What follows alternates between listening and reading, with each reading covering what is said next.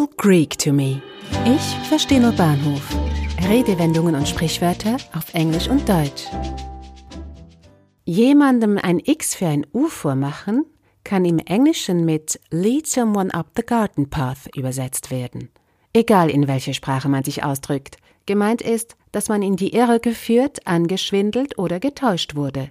Die deutsche Redewendung stammt noch aus der Zeit, als die römischen Zahlenzeichen in Gebrauch waren. Im römischen Zahlensystem ist die Zahl 10 als x dargestellt und die Zahl 5 als v. Teilt man das x in der Mitte waagrecht durch, so hat man zweimal das v, wobei sich die Spitzen berühren. So war es ein leichtes, aus der Zahl 5 eine 10 zu machen. Umso mehr, wenn ein Gast in der Taverne schon ein wenig gezecht hatte. Der Wirt konnte, indem er die Schenkel des Vs einfach nach unten verlängerte, seinem Gast ein X für ein V vormachen.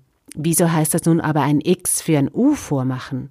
Bis ins 17. Jahrhundert hinein wurde zwischen den beiden Zeichen U und V angeblich keinen Unterschied gemacht. Der Ausdruck wurde auch lange Zeit mit beiden Buchstaben verwendet. Wird man im angelsächsischen Raum getäuscht, so wird man über einen Gartenpfad geführt. Lead someone up the garden path. Die ersten Beispiele mit dieser Redensart findet man zu Beginn des 20. Jahrhunderts. Allerdings erscheinen sie in den ersten Quellen in der kürzeren Form someone up the garden.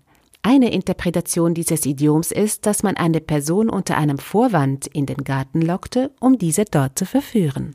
Don't lead me up the garden path. Tell me what is really going on here.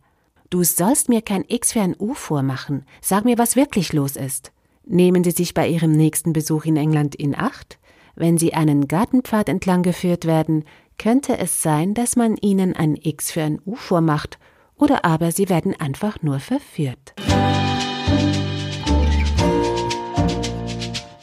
Ein Podcast von Audiobliss.